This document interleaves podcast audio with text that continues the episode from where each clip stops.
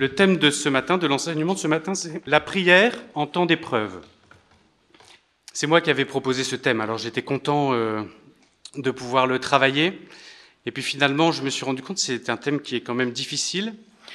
Euh, parce que d'abord, des types d'épreuves, il y en a beaucoup. Il y a celles qui, euh, qui nous touchent de très près, celles qui bouleversent profondément notre vie. Et puis il y a aussi, et, et, euh, euh, et ça n'est pas, euh, et ça n'est pas anecdotique. Il y a aussi, eh bien, ce que vit le monde, et, et on peut être soi-même affecté par, par, de se dire ben, que notre époque est par bien des côtés bouleversante. Alors, j'ai pris le parti de, de ne pas faire, enfin, le but c'est quand même de parler de la prière, donc de ne pas faire un topo sur ce qu'est l'épreuve, de ne pas non plus euh, faire une liste ou d'essayer de considérer tous les types d'épreuves, mais plutôt de regarder que ce, qui est pour moi une épreuve ben, me touche intérieurement. Quoi. Et donc plutôt de regarder simplement à partir de ce qui se passe en nous.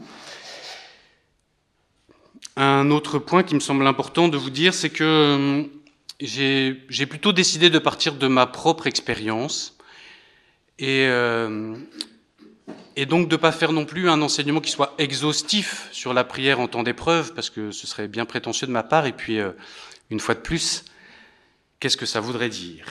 Mais donc de partir de ma propre expérience, forcément elle est subjective, elle est limitée, euh, j'en parle, j'en donnerai des points un peu comme ça de temps en temps, mais sans, entrer dans les détails, simplement parfois des, petites choses, enfin qui vous montreront que c'est le cas.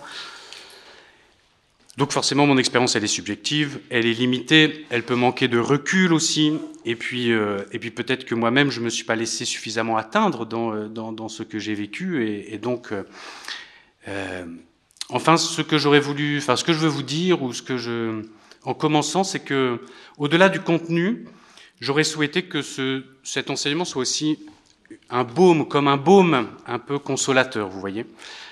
Et euh, eh bien, je ne sais pas si ce sera le cas pour tous, mais j'espère en tout cas que pour certains d'entre vous, ça pourrait être le cas.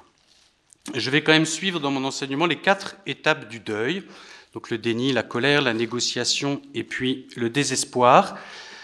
Je ne parlerai pas de l'acceptation de l'épreuve parce que dans toutes ces parties, en fait, c'est de ça que je parlerai. Voilà. Et puis je me suis rendu compte, en fait, en relisant mon, topo, qu'il y aura, quand même beaucoup aussi de au fond de références à d'autres auteurs, beaucoup le, pape François, mais donc de, de peut-être un peu trop de lecture, mais euh, ben voilà, c'est comme ça que ce sera. Alors le premier point que je voudrais aborder, c'est celui du déni. Pour ma part, bah, comme je vous disais, j'ai vécu euh, une période difficile qui a duré trois ans, et je me suis rendu compte que tout au long de la première année, au fond, au début c'était très inconscient, mais je m'en suis surtout rendu compte au bout de la première année, au fond, je n'avais qu'une hâte, c'était que tout redevienne comme avant, que le Seigneur élimine les difficultés, qu'il efface les problèmes, quoi, et puis de revenir à la case départ, comme si rien ne s'était passé. Et en fait, je me suis rendu compte que il me fallait euh, accepter, enfin qu'il y avait quelque chose à traverser, que j'allais changer, et que tout allait changer d'une certaine manière. Alors est-ce que ça, ça change la prière? Eh bien je crois que oui, ça change quelque chose. Ça change quelque chose de plus dire Seigneur, emmène-moi ailleurs, change ma réalité, que je sois un autre, que mon passé soit autre, bien que, que ça passe vite, que guéris-moi, qu'on n'en parle plus. Mais de dire plutôt dans notre prière, dans notre dialogue avec le Seigneur, d'accord, Qu'est-ce que je vais devenir maintenant? Qu'est-ce que notre relation va devenir? Et puis de rentrer, si je puis dire, dans le dur, de se laisser atteindre et, euh, de faire confiance. Alors je vous lis un petit passage d'un livre qui, je crois, n'est plus édité, mais enfin c'est un livre d'André Sève qui s'appelle 30 minutes pour Dieu. Il dit ça, la vie quotidienne est la réalité humaine la plus sacrée parce que c'est là que se construit un homme, c'est là que s'enfante un saint.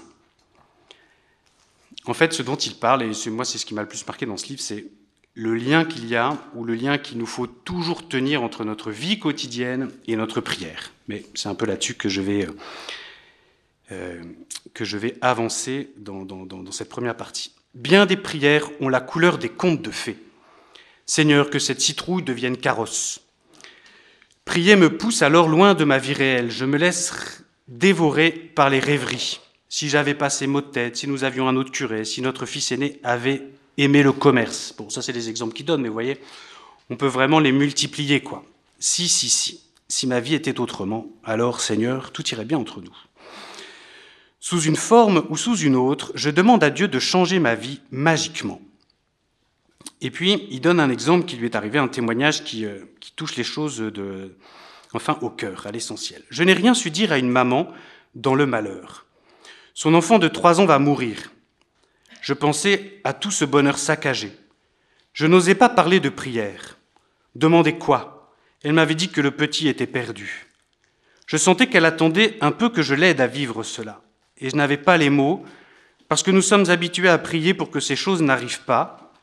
Nous ne sommes pas habitués à prier pour les vivre. C'est là que j'ai senti très violemment qu'il faut casser l'image de Marc qui lie la prière à la vie préservée, à la vie plus facile. Bon, je lis pas tout, hein, je lis des extraits, mais bon, ce qui est important, c'est de. Enfin, je crois que vous percevez bien ce qu'il veut dire. De toute façon, c'est assez clair. Nous essayons de refuser l'obstacle, d'exorciser la peur par des prières, qui, en fait, exaucées, ne nous conduiraient qu'à une vie de plus en plus démissive. Dieu n'a pas d'oreille, pour qui demande de quoi se passer ce courage. Puis un peu plus loin, il cite Thérèse d'Avila Dieu aime les gens courageux. C'est qu'une première partie, hein, je vais dire d'autres choses. Hein. Nous devons tout attendre de notre vie quotidienne. Ce casse-tête, l'épreuve, bon lui dit ce casse-tête, mais l'épreuve est actuellement le lieu de votre combat et donc de votre prière. Ne priez pas pour n'avoir plus ce casse-tête, mais pour le vivre le mieux possible. Et puis dernière phrase. Dans, ce combat, comment puis-je aimer? Ça reste la question, la vraie question.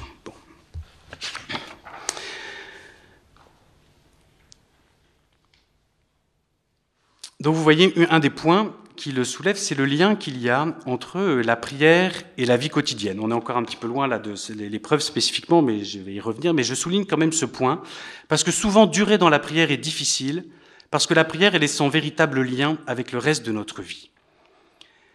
Le curé d'Ars disait, que de fois nous venons à l'église sans savoir ce que nous venons faire et ce que nous voulons demander. Et pourtant, quand on va chez quelqu'un, on sait bien pourquoi on y va. Il y en a qui ont l'air de dire au bon Dieu, je m'en vais vous dire deux mots pour me débarrasser de vous. En fait, ça touche à la manière, enfin, à notre relation avec Dieu et à la manière dont elle va se nourrir et euh, de, tout ce qui fait notre vie. Alors c'est vrai que l'épreuve, elle est, euh, elle est un peu à double tranchant. C'est-à-dire qu'elle peut, euh, dans l'épreuve, parfois, on se dit, ben, je n'arrive plus à prier. Et en fait, il y a des cas où c'est vrai, où nous sommes dans une situation tellement extrême, d'une certaine manière, que nous n'avons plus l'énergie, nous n'avons plus, enfin, nous ne pouvons plus. Moi, j'ai pas vécu ça, mais de fait, Romano Guardini, dans son livre Initiation à la prière, eh bien, il évoque ce cas, et alors il dit, ben, dans ces cas-là, il faut, il faut chercher Dieu ailleurs. Enfin, il dit pas il faut chercher, il faut essayer de trouver Dieu, trouver Dieu autrement, dans la contemplation de la création, dans, enfin, trouver Dieu, dans, dans, le, dans la relation avec les autres. Enfin, Mais il me semble que ce cas reste assez euh, marginal. Souvent, plus souvent en tout cas, on se laisse plutôt prendre par le désespoir, on renonce et donc on se dit, ben voilà, je ne vais pas prier parce que, ou je ne peux plus prier parce que, mais en fait, c'est pas tant que on ne le peut pas que nous avons laissé une résistance, un couvercle se mettre au-dessus euh, de notre désir et de notre pouvoir, et, euh, et, nous nous laissons guider par le désespoir. Alors j'y reviendrai euh, plus tard. Mais en tout cas, Dieu ne nous abandonne pas, il vient nous chercher. Mais le deuxième aspect de l'épreuve, c'est que elle peut aussi être, elle donne aussi de très bonnes raisons de prière, de vraies motivations. Comme Job, par exemple, dans la Bible, qui passe des heures à invectiver le bon Dieu, quoi. Ou comme le psalmiste, ça crie en nous. Et ce cri, il peut facilement devenir prière. Qu'il soit le cri de la douleur, ou peut-être plus encore le cri de l'impuissance. Je ne sais plus qui dit ça, mais on commence à vraiment prier que quand on commence à fréquenter l'impossible. En tout cas, je sais que pour moi, ça a été quelque chose de très fort, de, de l'impuissance, de dire, il n'y a plus que toi, Seigneur. Et je crois vraiment que l'épreuve peut, peut être ce, moteur-là. Une fois de plus, comme je l'ai dit, elle n'est pas que ça. Mais dans l'épreuve, il y a aussi quelque chose. J'ai vraiment quelque chose à apporter à Dieu, à apporter à Dieu.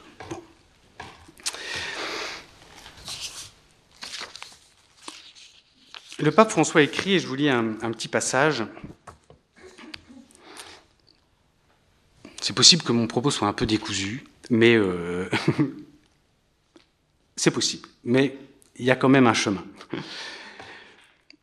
C'est un passage que le Père Rodolphe a déjà lu hier, mais je vous le relis pour une autre raison. Jésus enseigne l'obéissance à la réalité. L'obéissance à la réalité, c'est l'inverse du déni. Jésus enseigne l'obéissance à la réalité et donc l'écoute. La prière est d'abord écoute et rencontre avec Dieu. Alors les problèmes du quotidien ne deviennent pas des obstacles, je pense que c'est un mot important, mais des appels de Dieu lui-même à écouter et à rencontrer ceux qui sont devant nous. Les épreuves de la vie sont ainsi transformées en occasions pour grandir dans la foi et dans la charité. Le chemin quotidien, avec ses difficultés, acquiert la dimension d'une vocation. La prière a le pouvoir de transformer en bien ce qui dans la vie serait autrement une condamnation. La prière a le pouvoir d'ouvrir un grand horizon à l'esprit et d'élargir le cœur. Vous voyez, il y a des mots très forts ici. Hein. L'obstacle devient appel, un appel de Dieu. Les épreuves transformées en occasion. La prière a le pouvoir de transformer ce qui autrement est une condamnation. Et en tout cas, je ne sais pas quelle est votre expérience, mais il me semble que les mots du pape sonnent juste, quoi. Hein. L'épreuve, elle résonne comme une condamnation. Mais le Seigneur, la prière a le pouvoir de transformer ça. Alors, ce que j'ai surtout choisi ce texte pour le mot de vocation, parce qu'il y a une sorte de paradoxe entre le chemin du quotidien et la dimension d'une vocation. Parce que pour nous, quand on entend vocation, on pense le choix de ma vie. On se dit, bah, la vocation, c'est le truc, j'ai fait une fois pour toutes, euh, je suis devenu euh, religieux, ou je me suis marié, ou... Euh, alors parfois ça peut être une forme de... une profession, par exemple, qu'on vit aussi comme... Mais enfin, bon, c'est quelque chose, c'est pas, ça s'est passé une fois et c'est pour toujours. Mais en fait, le pape nous rappelle tout ce que nous vivons, tout ce que nous supportons, tout ce que nous traversons, forge l'être intérieur, cet être intérieur que le Seigneur veut donner aux autres et veut donner au monde. Je vais continuer un peu avec ça. Et puis le pape évoque le combat de Jacob. Vous connaissez peut-être ce passage de la Bible. Jacob lutte. Et euh, ça ne dure qu'une nuit, mais, euh, mais c'est une nuit qui est particulièrement dense. Et puis c'est une nuit aussi, on peut dire, qui recueille 20 ans d'exil, 20 ans d'épreuves. Et, euh, Euh, et, donc, euh, bah, tout, enfin, c'est plus qu'une nuit, quoi. Bon. Dans, euh, dans ce passage, il y a quelque chose d'ambigu. Dans ce, je ne vais pas le lire avec vous, vous pouvez le relire si vous voulez, c'est Genèse chapitre 32. dans, dans ce passage, il y a quelque chose d'ambigu parce que parce qu'en fait, on ne sait pas bien avec qui lutte Jacob. Et en fait, c'est fait exprès, bien sûr. Jacob lutte avec un homme, et puis en fait, il va dire à la fin, j'ai vu Dieu face à face. Et puis dans la suite du texte, on se rend compte que, bah, en fait, c'était peut-être même Ésaü, son frère, avec qui il s'est disputé, à cause de qui il a dû partir en exil, son frère qui voulait sa mort. Bon, enfin, et puis que, que, lui-même a, plus ou moins trahi. Enfin, bon, il y a toute une histoire de famille derrière. Euh, et, euh, et puis, euh, et puis en fait, bah, il y a aussi quelque chose de lui-même dans cette lutte, de son passé, quoi. Et tout se mêle. Et de fait, étreindre l'épreuve, l'embrasser, ce qui ne veut pas dire l'aimer, mais l'étreindre, l'embrasser, c'est étreindre Dieu. C'est aussi l'embrasser, mais aussi nous-mêmes, en fait, profondément. Parce que l'épreuve, elle est là, et puis elle est le lieu de ma vie et de ma prière. Alors je vous lis un passage de ce qui est dans le livre que je vous présentais tout à l'heure, où il dit ça. Lutter avec Dieu, parce que ça, ça fait bien partie de l'épreuve, et c'est bien, et c'est une forme de description de la prière en temps d'épreuve. Lutter avec Dieu, voici une métaphore de la prière. À d'autres occasions, Jacob s'était révélé capable de dialoguer avec Dieu, de le sentir comme une présence amie et proche. Mais cette nuit-là, à travers une lutte qui se prolonge et le fait presque succomber, le patriarche ressort changé. Changement de nom, changement de mode de vie, changement de personnalité. Il sort changé. Pour une fois, il n'est plus maître de la situation.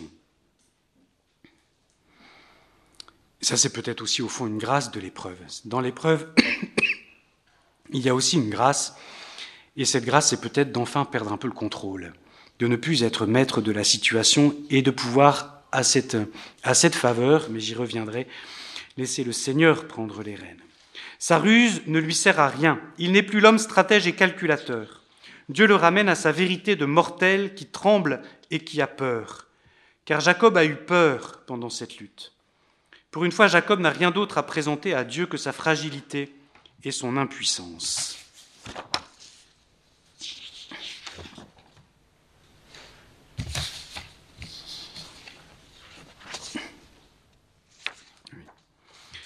Nous avons tous rendez-vous dans la nuit avec Dieu, dans la nuit de notre vie, dans les si nombreuses nuits de notre vie, dans les, moments obscurs, dans les moments de péché, dans les moments où nous sommes désorientés. Là, il y a toujours un rendez-vous avec Dieu, toujours. Il nous surprendra au moment où nous ne l'attendons pas, au moment où nous nous retrouverons vraiment seuls. Dans cette même nuit, en combattant contre l'inconnu, nous prendrons conscience de n'être que de pauvres hommes. Je me permets de dire des pauvres types, mais précisément alors au moment où nous nous sentirons des pauvres types, nous ne devrons pas craindre, parce qu'à ce moment-là, Dieu nous donnera un nom nouveau, qui contiendra le sens de toute notre vie. Il changera notre cœur et il nous donnera la bénédiction réservée à celui qui s'est laissé changer par lui. Voilà une belle invitation à nous laisser transformer par Dieu. Lui sait comment faire, parce qu'il connaît chacun d'entre nous. Seigneur, tu me connais, nous pouvons tous dire cela, Seigneur, tu me connais, change-moi. Accepter le changement, accueillir le changement, accepter que cette épreuve, c'est ma vie, et elle va changer ma vie. Mais vous voyez, il évoque aussi la solitude, il évoque aussi l'inconnu, il évoque la peur, enfin toutes ces choses qui nécessairement sont liées aussi à l'épreuve. Voilà, j'ai voulu insister sur euh, l'épreuve, vous voyez, comme étreinte, c'est-à-dire nous l'étreindre, cette lutte qui est prière aussi parce qu'elle est relation à Dieu, qui cherche une, une lutte qui cherche l'amour. Qu'est-ce que ton amour si je vis tout cela? Bon, on va y revenir aussi. Mais elle est aussi un lieu de changement et un lieu de rencontre de Dieu, comme tournant dans notre vie. Elle n'est pas à voir comme une parenthèse, juste un obstacle qui obstrue le chemin de notre vie. L'épreuve aussi est pleinement notre vie. Alors je voudrais lire encore quelques extraits, puis après je lirai un peu moins parce que pas exagérer non plus. Merci beaucoup, mon frère.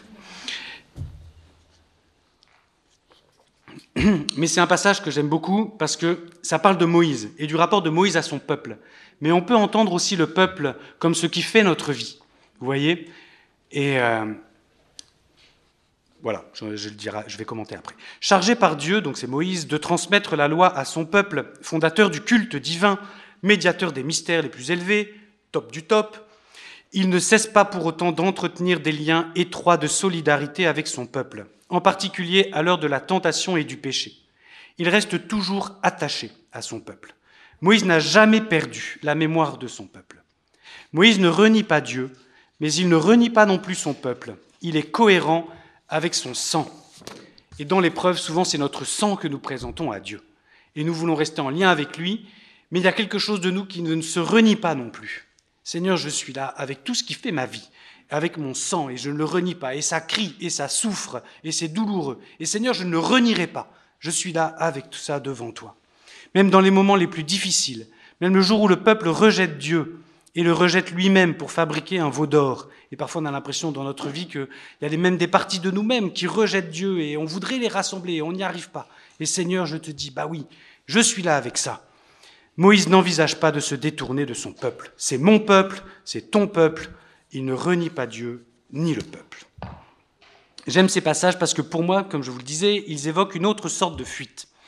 Non pas vouloir gommer le réel, considérer l'épreuve comme étrangère, qui ne doit pas me toucher, mais une fuite en Dieu.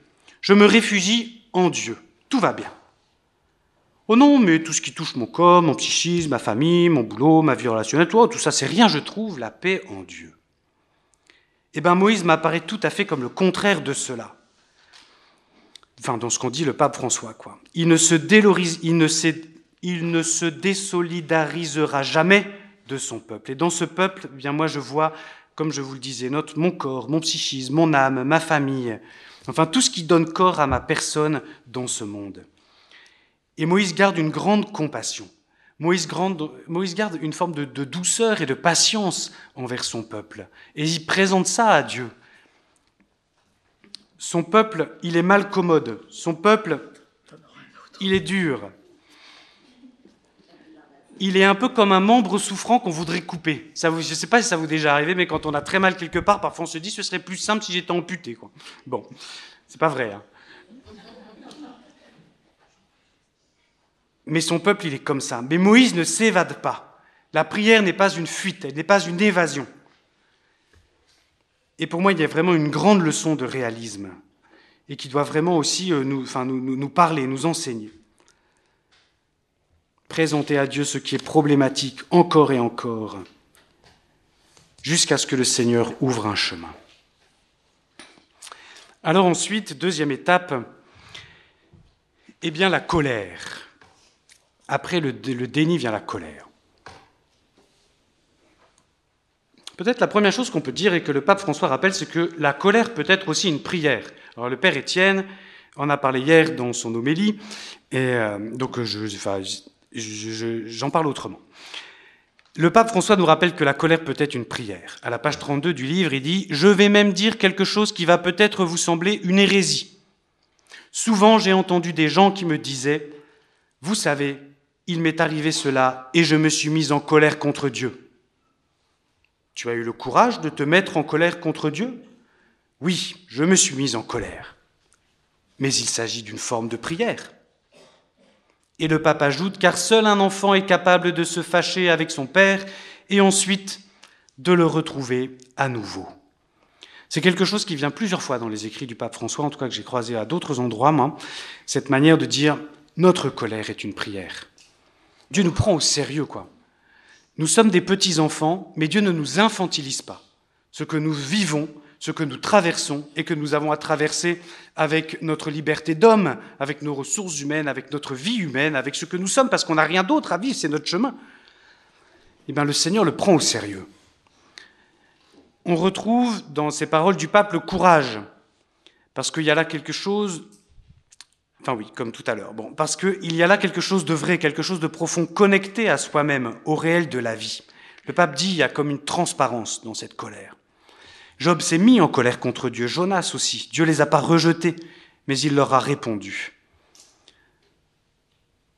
Et à la fin, il n'y a que Job que Dieu qualifie de juste. Il est le seul qui se soit mis en colère. Les autres, ils ont pontifié, ils ont justifié, ils ont, cherché des excuses, des machins, ils ont spiritualisé. Mais à la fin, c'est Job qui a raison. Enfin, Dieu le reprend quand même un petit peu. Mais il ne, il ne le prend pas en défaut sur sa colère, parce que cette colère, elle a été profondément relationnelle, elle a été transparente. Elle a été le cri du cœur face à Dieu, comme, un, comme le cri d'un enfant aussi face à son père. Et c'est important euh, de garder cet état d'esprit que donne, que donne le pape. Il parle d'un enfant face à son père, c'est-à-dire qu'il garde quand même cette relation, qui revendique, qui dit, qui crie, mais qui est dans, dans, dans ce cadre où la relation, la confiance est encore première. Je suis en colère parce que j'attends beaucoup de toi, parce que je me sens impuissant, parce que je souffre, mais c'est bien à toi que je le dis, parce que j'ai confiance en toi, parce que j'attends tout de toi, même si je ne comprends pas le chemin sur lequel tu me mènes.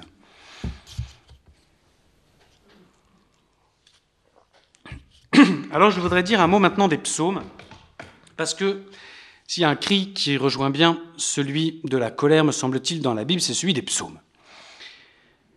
Alors plusieurs petits points généraux, puis après, euh, je, je, je, mais souvent dans les psaumes, les merveilles de Dieu semblent loin, elles semblent dans le passé, alors que le danger, lui, il est tout proche. Et souvent, le psalmiste, il dit ça au Seigneur. Ah, mais tu as fait ceci, tu as fait cela. Ah oui, ah bah, est-ce que la droite du Très-Haut a changé? Est-ce que tu as changé? Qu'est-ce qui se passe pour moi dans ma vie? Bon. Et le danger, lui, bah, il semble toujours proche. Bon. Beaucoup de psaumes évoquent des situations angoissantes, des impasses impossibles. L'eau qui monte jusqu'à la gorge, la boue où je m'enfonce, les ennemis qui m'encerclent, la mort qui est aux portes, l'angoisse qui ronge, les flèches qui me déchirent. Enfin voilà, beaucoup d'images qui au fond sont très parlantes. Dans le psaume, il y a aussi régulièrement le silence de Dieu, dont nous faisons aussi l'expérience dans l'épreuve et qui d'une certaine manière la redouble. On entend le cri du malheureux, on entend la quête d'un refuge en Dieu. Les psaumes, ils sont un livre de prière qui met des mots sur nos états intérieurs. Et ça, c'est très fort. Ces états que je vis et qui, euh, et qui, et qui j'allais, dire, qui sont douloureux, mais c'est, enfin, qui me font souffrir, enfin, qui m'étreignent, qui sont, euh, ces états, ils existent dans la Bible. Ils existent dans la parole de Dieu. Ils sont permis, en fait. Voyez? Ces états, mes états, ils sont portés par une prière.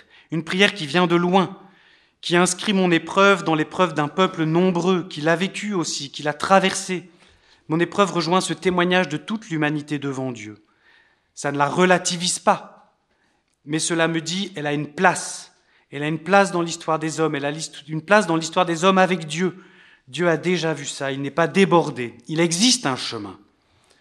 Le pape François dit les, les psaumes, ils portent les cicatrices de l'existence. J'aime bien cette citation. Je vais pas, euh, enfin, je vais encore continuer à parler des psaumes, mais je vais pas beaucoup euh, vous donner de références. Je peux vous lire éventuellement un, moi, qui m'a beaucoup, euh, beaucoup accompagné. Mais, mais il y en a beaucoup. Je vous donnerai quelques numéros si vous voulez, mais c'est vraiment pas exhaustif. Mais vous voyez, moi, c'est le psaume 68 qui m'a beaucoup parlé. J'enfonce dans la vase du gouffre, rien qui me retienne. Je descends dans l'abîme des eaux, le flot m'engloutit. Je m'épuise à crier, ma gorge brûle, mes yeux se sont usés d'attendre mon Dieu. Plus abondant que les cheveux de ma tête, ceux qui m'en veulent sans raison. Il y a souvent les ennemis dans les psaumes. Alors on peut se dire, c'est parfois nous avons des ennemis extérieurs qui nous éprouvent beaucoup. Et puis souvent aussi, c'est à l'intérieur qu'on a des ennemis en fait. Ça peut être l'angoisse, ça peut être aussi ben, euh, le péché, ça peut être, enfin bon, ces ennemis, il faut pas, enfin oui, on peut les, on peut, on peut leur donner bien des visages plus abondants que les cheveux de ma tête, ceux qui m'en veulent sans raison. Ils sont nombreux, mes détracteurs, à me haïr injustement. Moi qui n'ai rien volé, que devrais-je rendre? Et moi je te prie, Seigneur, c'est l'heure de ta grâce. Dans ton grand amour, Dieu, réponds-moi. Par ta vérité, sauve-moi. Tire-moi de la boue, sinon je m'enfonce. Que j'échappe à ceux qui me haïssent, à l'abîme des eaux. Que les flots ne me submergent pas. Que le gouffre ne m'avale. Que la gueule du puits ne se ferme pas sur moi. Etc. Etc. Ça, c'est le 68, mais il y a le 37, le 87, le 56, le 38, le 76, le 22, enfin bon. Si vous savez pas, vous regardez à l'office des lectures, enfin à l'office euh, dont vous regardez sur AELF, prière des heures, vous prenez n'importe quel vendredi. Le vendredi, on accompagne le Christ dans sa passion, et souvent ce sont des psaumes comme ça, qui sont les psaumes de l'épreuve. Bon. Et puis vous voyez le jeu du psalmiste, il devient mon jeu. Et comme écrit Paul, Beauchamp dans son livre sur les psaumes, le cri de la solitude n'est plus solitaire. Le cri de la solitude n'est plus solitaire. Et je crois que c'est vraiment une des grandes vertus, en tout cas que moi j'ai expérimenté, une des grandes vertus du psaume. C'est vraiment loin d'être anodin, parce que l'une des grandes souffrances de la difficulté et difficultés de l'épreuve, c'est qu'elles nous isolent. Elles nous font mordre la solitude, ou elles nous font être mordus par la solitude. Parce qu'au fond, ben, Personne ne peut comprendre ce que nous vivons. Mais, mais voilà que, en priant cette prière du psaume, en mettant notre jeu dans le jeu du psalmiste, eh bien, nous ne sommes plus seuls. Nous rejoignons tout un peuple, nous rejoignons sa voix. En fait, même, je crois que je le redirai un peu après, mais nous rejoignons le Christ qui prie ces psaumes et qui nous porte. Les psaumes parlent de cette solitude, de cet enfermement, mais aussi nous aident à garder le lien fondamental avec Dieu. Ils introduisent un tiers en fait, qui est le psaume, qui est le psalmiste, qui est le cri d'un peuple et qui nous désenclave. Par ailleurs, les psaumes ne s'arrêtent pas à la description de l'angoisse, des dangers, des amertumes, ils offrent aussi un chemin. Dans les psaumes, la supplication est chaque fois différente, et de même différente est la réponse reçue. Ils offrent une espérance, ils offrent une consolation. Ça, c'est quand même beau aussi de voir ça, qu'ils ouvrent un chemin et une espérance. Alors le pape François a prononcé deux catéchèses sur les psaumes que je vais, un peu parcourir comme ça, ou vous redire des choses qui sont dans, ces catéchèses. Vous pourrez les relire dans le livre. Elles ont, ce titre-là. Il redit que comme livre de prière, il communique un savoir prier. Nous apprenons le langage de la prière. On sait que ce sont les mots de la parole de Dieu. On n'est pas toujours sûr de la manière dont on peut s'adresser à Dieu. Et particulièrement, eh ben, quand nous traversons la colère. Est-ce que je suis ingrat? Est-ce que si je dis ça, c'est trop? Est-ce que je suis dans la plainte? Est-ce que je suis trop négatif? Est-ce que Mais là, c'est la parole de Dieu. La parole de Dieu lui-même pour nous enseigner comment l'invoquer dans la douleur. Le pape relève aussi, dans les psaumes, nous trouvons tous les sentiments humains, les joies, les douleurs, les doutes, les espoirs, les amertumes, qui colorent notre vie. Bon, j'en ai déjà un peu parlé, mais vous voyez, c'est maître des mots. Et parfois, c'est, parfois, c'est extrêmement surprenant, quoi. En tout cas, pour ma part, à de nombreuses reprises, j'ai fait cette... Moi, comme prêtre, eh bien, je, prie l'office, comme, tous les prêtres, comme tous les moines, tout ça. Quoi. Et donc, euh, les psaumes, ils me sont imposés par la prière de l'Église. Et parfois, vraiment, quelle surprise de dire, mais... Ah, mais c'est exactement ça, quoi. Et en réalité, il y a quelque chose de vraiment consolant. De lire ce qui se passe en moi, de le voir écrit, avec les mots qui en plus sont les mots de Dieu. Des mots sûrs, des mots de vie aussi, parce que si c'est la parole de Dieu, c'est qu'il y a une vie. Il ne m'enferme pas. C'est vraiment tout le contraire de la rumination, qui est aussi un gros risque dans la prière quand on est dans l'épreuve, où on, machine les trucs, et euh, on rumine, voilà, on tourne, on boucle, on est enfermé dans notre colère, dans, dans nos pensées, quoi, dans notre incompréhension. Et puis en fait, ça renforce notre solitude. Les mots des psaumes, qui mettent les mots pourtant sur notre douleur et notre épreuve, eh ben, ils sont des mots de vie qui nous ouvrent. Des mots d'une expérience qui s'enracine très loin, en amont de nous-mêmes, dans l'histoire de la famille humaine, des mots solidaires qui tiennent la main. Alors le pape François souligne aussi la dimension incarnée, qui prend le réel à bras le corps. Dans ce livre, nous ne rencontrons pas des personnes éthérées, abstraites, des gens qui confondent la prière avec une expérience esthétique ou aliénante. Les psaumes sont des invocations souvent dramatiques qui jaillissent du vif de l'existence. Dans les psaumes, nous entendons la voix de priants en chair et en os, dont la vie, comme celle de tout le monde, est pleine de problèmes, de difficultés, d'incertitudes. Et le psalmiste se présente devant Dieu tel qu'il est, sans façade, sans se donner la peine de jouer un rôle ou se contorsionner pour présenter à Dieu autre chose que ce qu'est réellement l'état de son cœur. Et pour moi, c'est très important parce que ça dit aussi qu'on peut se présenter devant Dieu dans la prière sans honte. Alors que une des, expériences aussi de l'épreuve, c'est qu'elle provoque la honte. Parce qu'on ne sait pas. En... Et, enfin, je sais pas, en tout cas pour moi, une fois de plus. Mais à la réponse, bah, euh, ça va. C'est pas toujours facile de dire, bah non, ça va pas. Parce que d'abord, bah, tout autour de nous, il y a cette forme d'injonction au bonheur. Bon, peut-être qu'aussi dans le ça va, il n'y a pas beaucoup d'écoute pour entendre autre chose que ça va. Ça arrive aussi quand même. Il faut bien le dire. Mais, mais en fait, parce qu'aussi, avec l'épreuve, il y a une forme de honte. Pourquoi je. Pourquoi, alors, une fois de plus, je parle de manière générale, mais, mais en fait, pourquoi j'arrive pas à m'en sortir, pourquoi je ne suis pas heureux, pourquoi je sais. Enfin bon. Et devant Dieu, et les psaumes nous aident, nous aident à mettre ces, mots aussi, et eh bien devant Dieu, nous pouvons être absolument nous-mêmes. Pour bien prier, nous devons prier tel que nous sommes même, sans trucage. Nous n'avons pas à maquiller notre âme pour prier. Seigneur, je suis comme ça. Et en fait, c'est un grand cadeau que le Seigneur nous fait. Le pape continue en soulignant que tout psaume offre un mouvement, un chemin, comme je l'ai déjà un peu dit. Il me prend là où je suis et il me conduit dans la prière. Pour le pape, on passe de la souffrance au questionnement, qu'il résume ainsi. Jusqu'à quand, Seigneur? Jusqu'à quand, Seigneur, dois-je endurer cela? Ça suffit. Le psalmiste, il est impuissant et il dit son impuissance. Mais toujours il rappelle que la souffrance, que l'épreuve ne peut pas être le dernier mot de notre histoire. Il y a quelque chose, il y a quelqu'un de plus grand qui déjà l'enveloppe. Le priant sait qu'il est précieux aux yeux de Dieu, et c'est pourquoi crier a un sens. Il sait qu'il est précieux aux yeux de Dieu, et c'est pourquoi crier a un sens. Je crie vers quelqu'un pour qui je suis précieux, qui m'aime, qui a sauvé et qui sauve encore.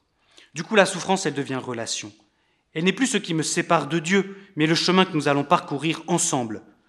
Dans la première partie, vous voyez le déni, la souffrance, elle pourrait me séparer de ma vie comme obstacle, comme parenthèse, comme non-vie à oublier le plus vite possible. Dans la colère, elle peut me séparer de Dieu.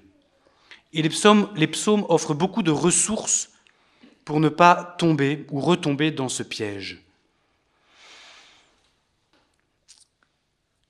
Alors le pape exprime cela à partir de l'unicité des larmes. Il écrit Même la douleur que nous subissons même, les douleurs pardon, que nous subissons ne peuvent être seulement des cas particuliers d'une loi universelle. Vous voyez, tout le monde souffre, tout le monde, euh, meurt, enfin bon. Ça, c'est aussi une forme de fuite, dans l'universalisation. Et je trouve cette expression très forte parce qu'elle parle de banalisation, de fatalisme, de statistique, qui soustrait à la dimension relationnelle, parce qu'il soustrait à la dimension personnelle. Et de fait, le pape ajoute, ce sont toujours mes larmes Pensez à cela, dit-il. Les larmes ne sont pas universelles. Ce sont mes larmes, celles que personne n'a jamais versées avant moi. C'est ma vie, mon histoire, unique, éternelle, infiniment précieuse aux yeux de Dieu. Une relation unique avec Dieu, une histoire unique avec lui. Mon chemin, ma vocation, comme je citais plus haut. Non pas au sens où l'épreuve serait une vocation, mais au sens où l'unicité de ma vie dans le monde, dans l'Église, pour l'humanité tout entière, elle se tisse avec cette épreuve. Et le Seigneur entend. C'est aussi un refrain des psaumes. Un pauvre crie, le Seigneur entend. Parfois, dit le pape, dans la prière, il suffit de le savoir. Le pape ajoute, les problèmes ne sont pas toujours résolus. Celui qui prie n'est pas naïf, il sait que beaucoup de questions de la vie ici-bas restent sans solution, sans issue. La souffrance nous accompagnera et une fois que nous aurons, gagné une bataille, d'autres nous attendront. Mais si nous sommes écoutés, tout devient supportable. Peut-être votre expérience est-elle différente, mais pour ma part, je me suis rendu compte que ce qui était pour moi le plus nécessaire, ce n'était pas d'être compris, ce n'était pas qu'on cherche ensemble des solutions, ce n'était pas qu'on m'offre des pistes pour trouver un sens, une justification, mais que mon besoin le plus profond, c'était d'être écouté d'être entendu, qu'il y ait une place aussi en l'autre pour entendre, une place pour mon épreuve en lui. Un des aspects terribles de l'épreuve, c'est qu'elle nous isole, comme je le disais déjà, elle nous enferme, et elle nous enferme dans de l'incompréhensible, parfois dans de la culpabilité, dans de la honte, dans de la peur, du désarroi. Elle nous sépare complètement des autres. Mais être écouté, être entendu, être reconnu dans ce que je traverse, être accepté avec ce fardeau encombrant, Toucher que mon épreuve ne m'exclut pas, mais que je peux trouver en toi une place qui m'écoute, qui est en lien avec moi, qui me connecte encore au vivant. Cette écoute que le psaume aussi nous rappelle, le Seigneur entend. Le pape cite ce verset du psaume 56, Toi qui comptes, en pas vagabonds, recueille en tes outres mes larmes, cela n'est-il pas dans ton livre? Recueille en tes outres mes larmes qu'elles ne soient pas perdues, qu'elles ne demeurent pas inconnues, qu'elles aient un sens quelque part.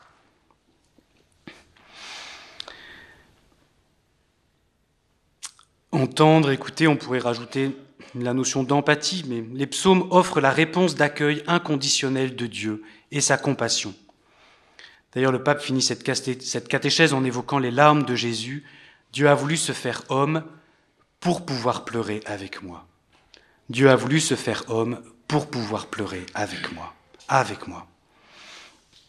En tout état de cause, le jeu souffrant des psaumes, s'il peut devenir mien, c'est qu'il est avant tout, fondamentalement, celui de Jésus. Prier les psaumes, c'est aussi, parfois mystérieusement, parfois très consciemment, se laisser porter par Jésus, vrai homme souffrant, vrai homme des douleurs, vrai Dieu, enveloppant et au plus intime de moi-même aussi, qui nous porte, qui nous rejoint au plus intime de la prière du psaume pour se faire le chemin sous nos pas. Alors, dans sa deuxième catéchèse sur les psaumes, le pape écrit ça. Quand on prie, chaque chose acquiert de l'épaisseur. La prière n'est donc pas un calmant pour atténuer les angoisses de la vie. Une prière de ce genre, en tout cas, n'est certainement pas chrétienne. Au contraire, la prière rend chacun de nous responsable. Évidemment, elle ne nous rend pas responsable de l'épreuve que nous traversons, mais nous rend responsable de la manière dont nous l'accueillons, l'acceptons comme une, étape de notre vraie vie. La prière, elle détord, du verbe détordre qui n'existe pas. La prière détord, elle redresse la tentation de victimisation, qui est vraiment un autre piège de l'épreuve. Voyez, s'installer dans le statut de victime, oublier que l'amour est toujours possible, oublier que la plus grande des n'exclut pas nécessairement la prière, la, présence aussi d'une joie, d'une joie liée à l'espérance, à l'espérance du salut, à l'espérance d'être consolé, à l'espérance de connaître un jour le sens de tout cela. C'est l'un des, pour moi, c'est le sommet, mais c'est en tout cas c'est l'un des aspects très importants de euh, l'encyclique de Benoît XVI sur l'espérance, Paix Salvi, où il parle euh, de, du jugement dernier, en le présentant vraiment comme un moment de grande joie, où le Seigneur il va nous montrer exactement le sens de notre vie, tout ce qui s'est passé, et, pourquoi? Et comment ça a apporté du fruit? Et comment c'était relié à, un tel, à tel autre, à telle chose dans... Enfin, et, et le pape présente ça vraiment comme enfin comme un, un moment d'exultation. Nos larmes ont un sens quelque part, et vous voyez, ben, une espérance est possible parce qu'un jour nous comprendrons, un jour nous verrons. Cette responsabilisation, elle n'est pas une injonction qui dit arrête de te plaindre, maintenant prends-toi en main. Ça, c'est vraiment n'importe quoi. Elle dit, elle est une libération. L'épreuve n'est pas un fardeau qui éteint ma liberté, ma capacité d'aimer, elle n'éteint pas la dignité, la valeur de ma vie qui a encore tout à donner, même dans cette nuit. Et je conclus avec cette dernière citation des catéchèses. Même les psaumes à la première personne du singulier, qui confient les pensées et les problèmes les plus intimes d'un individu, sont un patrimoine collectif, au point d'être priés par tous et pour tous. Et pour ma part, je veux croire que la responsabilisation va jusqu'à faire nôtre cette remarque. Vous entendez, hein, le pape dit, ben voilà, il y a un psalmiste qui dit je, et en fait c'est tellement profond que ben, ça nous rejoint tous. Mais moi aussi je dis je dans ma prière quand je souffre. Eh bien si c'est vrai du psalmiste, ça l'est, et ça l'est puisque c'est l'Esprit Saint qui est l'auteur des psaumes, alors cela est aussi vrai pour nous. Notre traversée de l'épreuve avec Dieu, elle devient un patrimoine collectif. Elle creuse une voie pour toute l'humanité. Elle porte du fruit pour la gloire de Dieu et le salut du monde. La troisième étape, c'est celle de la négociation. Et je voudrais aborder, mais je ne vais pas regarder mes notes, comme ça je serai moins long, mais trois exemples de négociation dans la Bible. La première négociation, vous savez, c'est celle d'Abraham. Abraham est face à Sodome, et euh, Dieu va détruire Sodome. Et Abraham dit, oui, mais attends, si tu trouves 50 justes, et 45, et, et 40, et 30, et 10. Bon, il se fait que il n'y a pas 10 justes. Et Sodome est détruite par le feu. Il y a un échec de la négociation.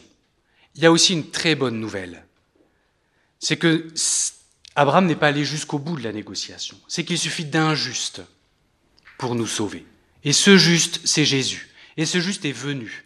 Et ce juste nous a sauvés et il a porté toutes nos souffrances, et il a porté toutes nos douleurs. Mes souffrances, elles sont contenues, elles sont quelque part, elles ont été reprises. Elles ne volent pas comme ça en l'air, sans sens, sans direction, sans exutoire, sans reconnaissance ou même sans amour. Il y a un déjà fait, un résultat, on pourrait dire, bon, mais c'est c'est un terme qui est mal raboté, mais qui renvoie à cette question angoissante. Qu'est-ce qui va advenir? Qu'est-ce que je vais devenir? Où est-ce que tout ça nous mène? Tout ça n'est pas suspendu en l'air. Tout ça est dans le Christ Jésus qui a donné sa vie pour moi, qui a apporté toute ma vie, qui a vécu l'épreuve pour moi et qui me porte et qui est ressuscité, qui me donne son Esprit Saint et qui s'est fait pour moi le chemin et la vie. Alors il y en a un deuxième, c'est Moïse. Moïse, il négocie parce que le Seigneur lui dit, écoute, ça ne va plus. Ce peuple est pécheur. Il a fait le veau d'or, tout ça. Bon, moi, je m'en vais. Et puis viens avec moi et je vais te faire un autre peuple. Et Moïse dit, on a entendu le pape tout à l'heure, ça va pas marcher comme ça. On va pas aller vivre une autre vie ailleurs en faisant ou à côté. C'est cette vie-là qu'on va vivre. Et c'est avec ce peuple-là que tu vas rester. Et il négocie avec Dieu. Alors je vous le dis avec mes mots, hein, mais c'est chapitre 32 à 34 de l'Exode, c'est magnifique. Et il va chercher dans le cœur de Dieu quelque chose qu'il ne connaissait pas et que Dieu n'avait jamais dit. Il y a dans la pugnacité de Moïse, dans le fait qu'il se présente devant Dieu avec cette responsabilité, pour reprendre un mot que j'ai déjà évoqué, qui fait que Dieu va lui révéler quelque chose de plus grand. Ah, tu es prêt à ça Eh bien regarde, mon cœur est bien plus grand que ce que tu pensais. Et Dieu lui dit, je suis un Dieu de tendresse et de pitié, lent à la colère et plein d'amour, et je vais rester avec mon peuple. C'est la première fois qu'on entend cette parole dans la Bible, et elle sera reprise de nombreuses fois, en particulier dans les psaumes. La troisième, le troisième cas de négociation que je voulais évoquer, c'est celui de la syrophénicienne. Cette femme vient voir Jésus et elle lui dit bah, Ma fille, elle a un démon, il faut que tu t'en occupes. Et Jésus lui dit bah, Pas du tout. Moi, je suis venu pour les enfants d'Israël et euh, écoute, euh, voilà. non. Et elle lui dit Ah oui, mais si on regardait les choses autrement, peut-être que simplement les miettes qui tombent suffiront. Continue à manger avec les enfants d'Israël, moi je me contenterai des miettes. Et Jésus change d'avis. C'est incroyable. Jésus change d'avis. Devant la foi de cette femme, devant l'audace de cette femme, Jésus lui dit, bah oui, va, ta fille va bien. Vous voyez le courage de l'audace, le courage de la foi. Nous pouvons aller chercher Jésus. Jésus nous aime et Jésus nous exauce. Et bon, J'aurais voulu vous lire un passage du pape François, il est à la page 195 de son livre, quand vous l'aurez, si vous l'avez, vous pourrez relire, de cet homme qui passe sa nuit à prier accroché aux grilles de l'église pour que sa fille guérisse, et sa fille guérit. Dans l'épreuve aussi, le Seigneur il nous invite à cette lutte qui est celle de Jacob, qui est aussi celle du combat. Le Seigneur, il vient chercher en nous, vous voyez, cette, cette âpreté, cette foi, cette confiance. On, enfin, on s'attache, on étreint, on, et, euh, et le Seigneur se laisse toucher. Bon. La quatrième étape, c'est celle du deuil. Alors, qu'est-ce que je vais vous dire de ça? Pas ça.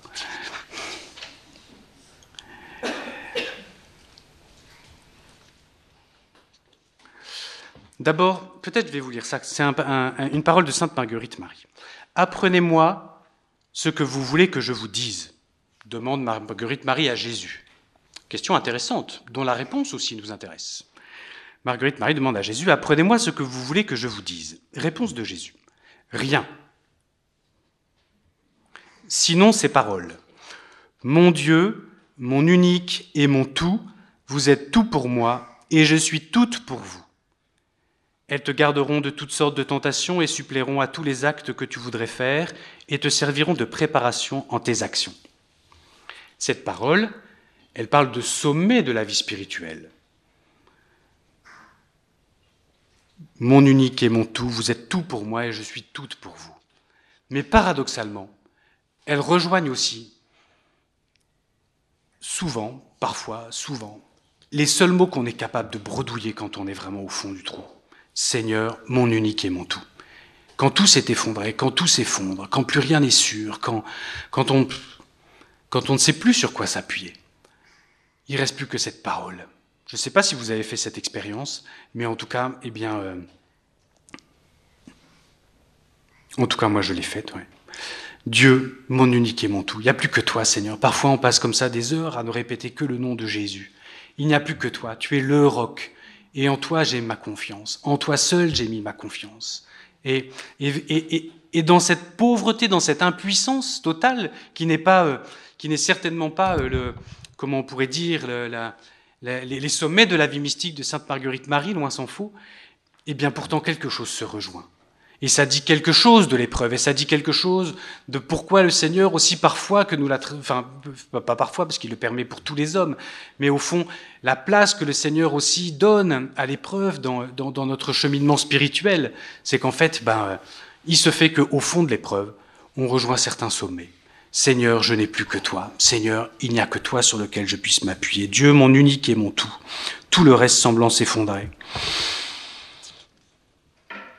Il ne reste plus que ce face à face, où l'on trouve la vie dans la mort, la douceur dans l'amertume et Dieu dans le néant. C'est une autre parole de Sainte Marguerite Marie. Alors, il y a aussi une image que je voudrais vous donner, qui est celle de l'escalier. Sainte Marguerite Marie utilise cette image. Elle dit les humiliations qu'il vous fera trouver. Paf, paf, paf. Ah oui, elle parle des humiliations que Jésus vous fera trouver au-dedans de vous-même. Ces humiliations, bah, c'est l'impuissance, le sentiment d'arriver à rien, d'être trop faible, de ne pas avancer, enfin des nombreuses humiliations qui peuvent accompagner aussi l'épreuve. Elles sont comme autant d'escaliers pour vous faire descendre dans l'abîme de votre néant, afin de prendre là son plaisir avec vous. Car le souverain de nos âmes ne se plaît que dans les âmes anéanties, et pour être tout dans lui, il ne faut plus rien être en soi-même. Donc elle dit, les humiliations, ce sont comme des marges d'escalier qui nous amènent à ce qu'elle elle, elle appelle l'anéantissement. On pourrait dire l'oubli de soi, on pourrait dire, enfin, il y aurait bien des manières de dire, mais en tout cas, vous voyez où nous, où nous touchons notre pauvreté fondamentale et où finalement il n'y a plus que de la place pour Dieu en nous. Sainte Thérèse, elle parle aussi d'un escalier. Je ne sais pas si euh, vous connaissez ça, mais elle parle à, euh, je crois que c'est une, enfin, sais plus qui, mais à une autre religieuse. Vous ressemblez à un petit enfant qui veut monter un escalier.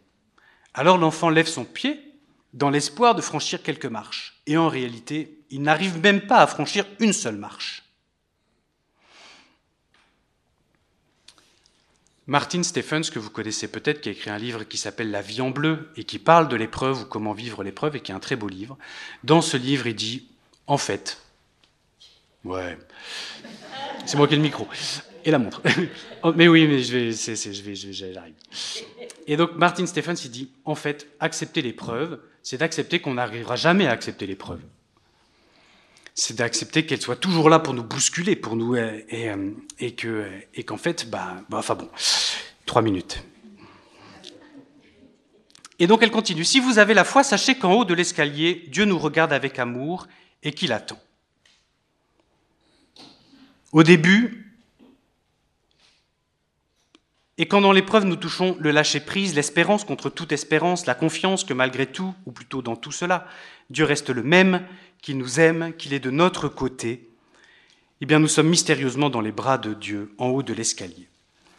Au début, en fait c'est ça, c'est que nous on essaie de monter, on n'y arrive pas, et finalement, en acceptant, en embrassant cette épreuve, comme je le disais au début, en acceptant de ne pas y arriver, ben en fait le cœur de Dieu s'attendrit. C'est lui qui vient nous chercher. C'est aussi l'expérience dans Spécial-Vie numéro 3, je crois. Le pape Benoît XVI, il parle de Sainte Joséphine Bakita. Et il dit Joséphine, la grande découverte de sa vie, quand elle découvre l'espérance, c'est pas qu'elle attend Dieu. Elle découvre pas l'espérance comme une attente. Elle découvre l'espérance comme le fait qu'elle est attendue par Dieu. Je suis attendu. Et le Seigneur, il est là en haut de l'escalier. Et je suis attendu par lui. Et même c'est lui qui va descendre et me prendre dans ses bras. Au début, nous luttons maladroitement, un combat stérile, voué à l'échec, comme le combat de Saint-Pierre au cours de la Passion. Au moment où il s'effondre, il va pouvoir mener le vrai combat. Je ne sais pas si je dirais le vrai combat, mais il va pouvoir entendre la triple question de Jésus qui est ⁇ Est-ce que tu m'aimes ?⁇ car quand on accepte de se laisser raboter par vagues successives, sans lâcher la main de Jésus, on est conduit à l'essentiel. Est-ce que tu m'aimes? Est-ce que tu m'aimes dans cette épreuve? Est-ce que tu continues à m'aimer? Bon.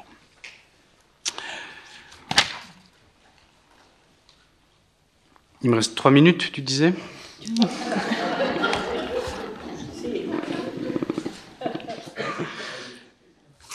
Alors, je voudrais, je, je voudrais conclure en disant ça. Dans le désert, 40 ans d'épreuve que traverse le désert, le, Seigneur y donne trois choses. La manne, la loi, l'attente de la rencontre. L'attente de la rencontre, c'est l'attente de sa présence. Dans l'épreuve, ne lâchons pas la main de Dieu. Prions. L'espérance, c'est d'abord une rencontre. Jésus est là. Quoi qu'il arrive, il est là. Il est mon sauveur. Il m'aime. Il a donné sa vie, toute sa vie pour tous les hommes et pour moi en particulier, comme il dit ici à Paris Monial. Ça veut dire que ce qu'il a fait pour tous les hommes, il veut que ça fasse, que, que ça prenne, enfin que ça s'incarne d'une manière toute particulière dans ma vie. Bon. Et il est celui qui sait. alors priez. Ça, c'est vraiment la première chose, et c'est aussi le conseil d'Ignace de Loyola dans euh, prier pour rencontrer Dieu, rester en lien avec lui. La deuxième chose, la manne, la nourriture. Romano Guardini dit Dans l'épreuve, il faut chercher un terrain solide et s'y appuyer pour prier. On a besoin de nourriture, on a besoin de se rappeler les merveilles de Dieu, de se rappeler les promesses de Dieu, de se rappeler ce qu'il a fait, de, l'entendre nous parler en fait, d'être nourri. Moi, il y a un livre qui m'a accompagné, c'était celui-là, In Situ Jesu. Je ne sais pas si c'est un bon livre, mais moi, il a parlé. Ça, comme ça. In Sinu Jesu, ça veut dire dans le sein de Jésus, c'est l'évangile. Euh, il m'a parlé parce que c'est Jésus qui parle dans ce livre. Parce que c'est simple. Parce qu'il parle en fait de la pauvreté et parce qu'il dit comment le prier simplement dans l'adoration. Je crois qu'il n'y a que ça dans ce livre. Et moi, ça m'a beaucoup aidé à être fidèle dans la prière, à revenir dans l'adoration et à dire, bah oui, c'est simple. Jésus me dit en fait ce qu'il attend de moi, c'est tout simple, et je vais le faire. Enfin, je vais, je, comme je peux, mais bon. Et puis enfin, la loi, eh bien, euh, la loi, c'est un chemin. Saint Ignace, il dit dans la désolation, il faut s'examiner plus, être plus attentif à ce qu'on vit dans les petites choses. C'est se rappeler que le bien est toujours possible, l'amour est toujours possible, les petites joies sont toujours possibles. Et d'être plus attentif à ça. Et peut-être dans sa prière aussi, être plus attentif à ces petites choses des quotidiens, ces petits pas euh, qui, euh, qui font aussi entrer dans la patience et la douceur et, et qui permettent eh bien, de goûter, de, rester non seulement en relation avec Dieu dans la prière, mais de rester en relation concrètement avec lui dans cet agir qui, est le mien et qui est un agir de charité, dans des petites choses, mais, euh, qui restent possibles.